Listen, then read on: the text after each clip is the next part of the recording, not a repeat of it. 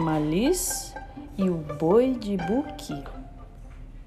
Era uma vez em Chansou, a alguns quilômetros de Pudepé, Nonquiboqui.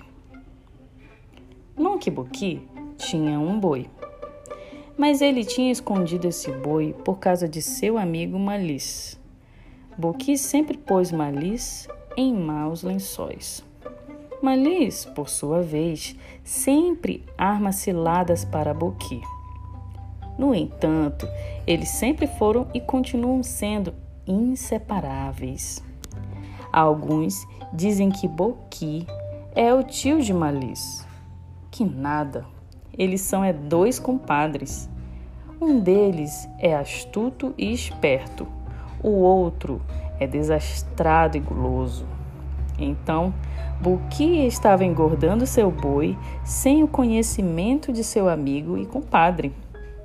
Ele tinha alojado o animal no fundo de uma floresta de algarobeiras, onde ninguém mais ia, fora os caçadores de galinha d'Angola e ramiers, sendo estes primeiros vindos de Purdepé ou de Gonaives.